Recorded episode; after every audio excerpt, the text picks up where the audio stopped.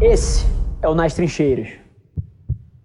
Uma coisa que eu preciso atentar, e aí eu vejo muitos jovens falando de investir, de começar a empreender, é que você precisa ser realista com o seu nível de talento e quem você é. Negócios, empreendedorismo não é para todo mundo. Eu acho que tem muita gente sendo vendido com uma narrativa de que todo mundo pode, que todo mundo pode alcançar seus sonhos, mas tem mais aspas grandes aí a serem faladas, que é o DNA do empreendedor, a pessoa capaz de aguentar a pressão do dia a dia de um negócio, de segurar a dívida, de ser responsável pela vida e pela família de um monte de gente, isso é um DNA diferente. E a maioria das pessoas não vai ser feliz nessa jornada e não vai ser feliz nessa trajetória.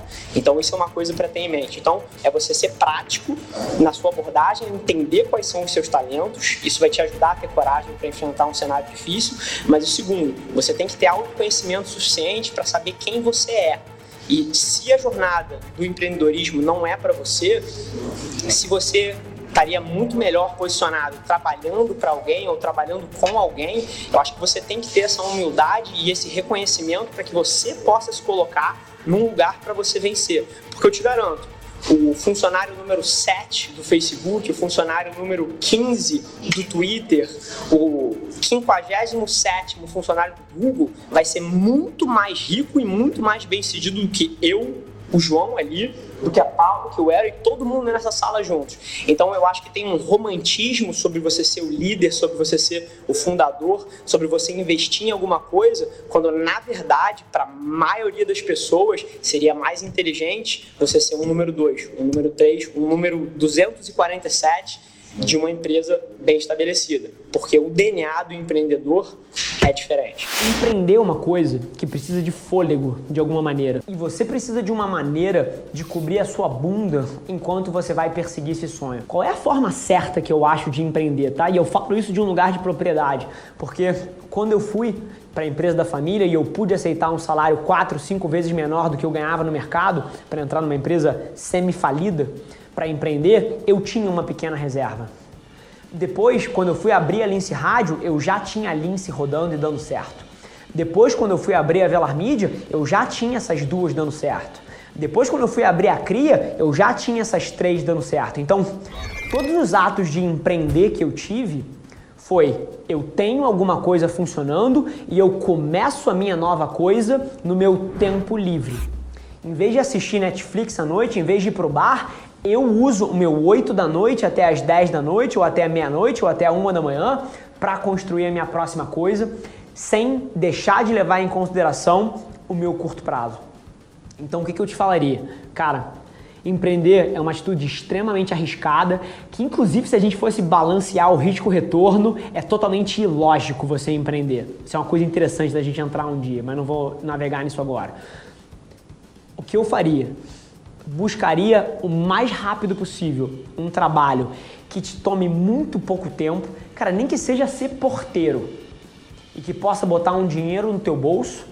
E assim, não é desmerecendo porteiro não, tá? Eu falei porteiro porque porteiro é uma profissão que eventualmente você vai ter tempo de fazer outras coisas enquanto você está no próprio trabalho. Ele vai te exigir pouquíssimo. Você está ali na recepção e você pode estar tá com o notebook ali no Wi-Fi construindo a tua loja online ou produzindo conteúdo e aí chega alguém você atende. Tem outras profissões que você não pode fazer isso. Telemarketing, você está ali o dia inteiro no telefone. Se você vai para o caixa de um supermercado, você está o dia inteiro atendendo ali. Então assim, se você vai trabalhar em loja, você está o dia inteiro trabalhando.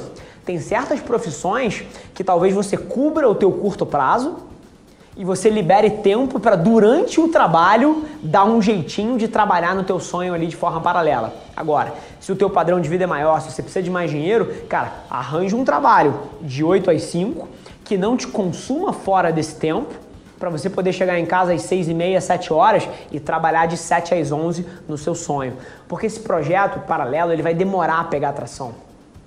E provavelmente você vai adorar ou ter um colchão de reserva para passar por esse período, ou então ter alguma coisa rodando e encontrar aos pouquinhos você constrói o teu sonho empreendedor. Então essa é um pouco a abordagem que eu traria, é você entender que existe um gap entre o momento que você começa a empreender e o momento que isso começa a botar dinheiro no seu bolso e se você se descuidar desse gap, você vai se colocar numa posição vulnerável. Então eu trataria curto e longo prazo ao mesmo tempo, conseguindo uma forma de botar dinheiro hoje no bolso que permitisse eu ter segurança e viver a minha vida e ao mesmo tempo me desse tempo para que eu pudesse trabalhar nesse meu projeto paralelo, nessa minha empresa, nesse meu ato de empreender ali na noite madruga. Então acho que esse é o mix, é o que eu fiz em todas as minhas empresas. Eu já tinha um trabalho, eu já tinha um negócio e eu começava os meus próximos negócios na interseção entre os 7 às 11 da noite e na interseção dos meus finais de semana. Fala galera, aqui é o Edwin Júnior, sócio e Managing Director na Adventures Inc. Tô aqui hackeando o podcast do Rafa para dizer que se você que está escutando esse episódio tem uma agência ou está pensando em abrir uma, você precisa conhecer a Adventures Partners, empresa do nosso grupo que vai fazer você acelerar o crescimento do seu negócio através de consultoria, treinamento, processos e metodologias proprietárias aqui da Adventures. Acesse partners.adventures.inc e saiba mais. Grande abraço. Enquanto o ego das pessoas continuar falando mais forte do que a capacidade de olhar para um problema de forma objetiva, isso é uma vulnerabilidade tremenda. Eu nunca tive uma situação dessa na minha vida onde, pô, eventualmente eu precisei me reenquadrar para baixo depois de ter começado a carreira, né? Quando eu comecei lá na empresa da família, o negócio tava uma merda, mas depois disso foi só indo para cima. Mas eu não me engano. Eu tenho certeza que vai vir em algum momento. E, inclusive, eu sou super animado com essa possibilidade. Tem muita gente que fala que morre de medo de perder as coisas que conquistou. Eu juro por Deus, eu teria um tesão fudido de me mudar de volta para a boca da favela e tirar o meu negócio do chão lá e ter que renascer e ter que trazer de volta. Primeiro porque eu acredito na minha capacidade, então eu não tenho medo, eu tenho certeza que tudo que eu tenho na vida não foi sorte, então eu tenho zero medo disso. E número dois, para quem é raiz de fato, para quem gosta das trincheiras, poucas coisas são melhores do que tá tirando um negócio do chão, porra, raiz, scrap e sem luxo, sem um escritório lindo e sem, assim, esse desafio de você precisar tirar alguma coisa do chão sem ter muito recurso. Cara, é uma das coisas que dá mais tesão para quem é empreendedor de fato. Eu entendo que o que eu estou fazendo aqui em termos de carreira, o que é o meu hobby, que é empreender, é uma coisa que me demanda um nível de energia, de saúde, de aptidão mental sobrecomum, assim, empreender não é um ato lógico. Se você fosse pesar risco-retorno, assim, ninguém empreenderia. Então, dado que eu entendi que é uma coisa meio ilógica, eu fui tentar um paralelo parecido e o Everest me pareceu uma opção fantástica. Eu não sei se eu quero subir o Everest, talvez se eu escalar o Everest daqui a dois, três, quatro anos, eu vou inclusive ficar triste no dia seguinte, porque o que o Everest significa para mim é um processo é um processo de manter a minha mente afiada, o meu corpo hiper saudável para que eu tenha a energia que eu preciso no meu dia a dia. Eu, o paralelo de escalar o Everest que para mim é muito similar ao de empreender e eu acho que o que eu preciso fazer para chegar no cume da montanha mais alta do mundo é muito parecido com o que eu preciso fazer para construir um negócio que eu quero, para imprimir os meus sonhos no mundo. Então, eu acho que é aí que a gente encontra esse meio de campo, é daí que vem. São dois tipos de DNA diferentes. O DNA de quem faz dar certo o negócio de alguém é muito diferente do DNA de quem faz dar certo o seu próprio negócio.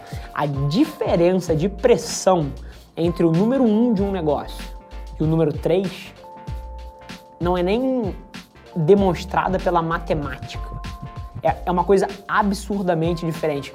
Um fundador, o cara que bota a grana dele na reta pelo negócio, versus alguém que executa alguma função dentro daquele time mas que não perde nada se aquela estratégia der muito errado ou que não tem o dele tão comprometido e entrelaçado com o sucesso do negócio é muito diferente. Vou dar um exemplo meu aqui de eu conseguir botar a cabeça no travesseiro há três anos e meio atrás, com 3 milhões de dívida no banco e dormir e estar tá aqui no dia seguinte muito diferente da capacidade dos meus funcionários que trabalhavam aqui e estavam ganhando o salário deles mês após mês. Então é outro mundo.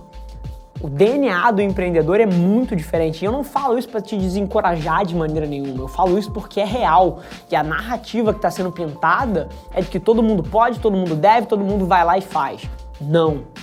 É muito diferente você ser o número 1 e o número 3, 4, 5, 6, 17. E mais uma vez, eu acho que a gente deve otimizar essa equação sempre para felicidade. Não para dinheiro, não para reconhecimento externo, para felicidade. Esse foi mais um episódio da nossa experiência em áudio e como eu já falei, eu adoraria saber que você está gostando do que a gente está compartilhando por aqui. Então não esquece, se você está tirando valor desse conteúdo, isso significar o um mundo para mim, que você tirasse um print da sua tela, postasse no stories me marcando e aproveita para ir na sua plataforma favorita também e deixar um rating de cinco estrelas e um comentário lá, ajudando a gente a construir essa comunidade tão vibrante que move o Brasil para frente através do empreendedorismo e que fala desse Brasil que dá certo. É um prazer ter vocês comigo e a gente se vê no próximo episódio do podcast.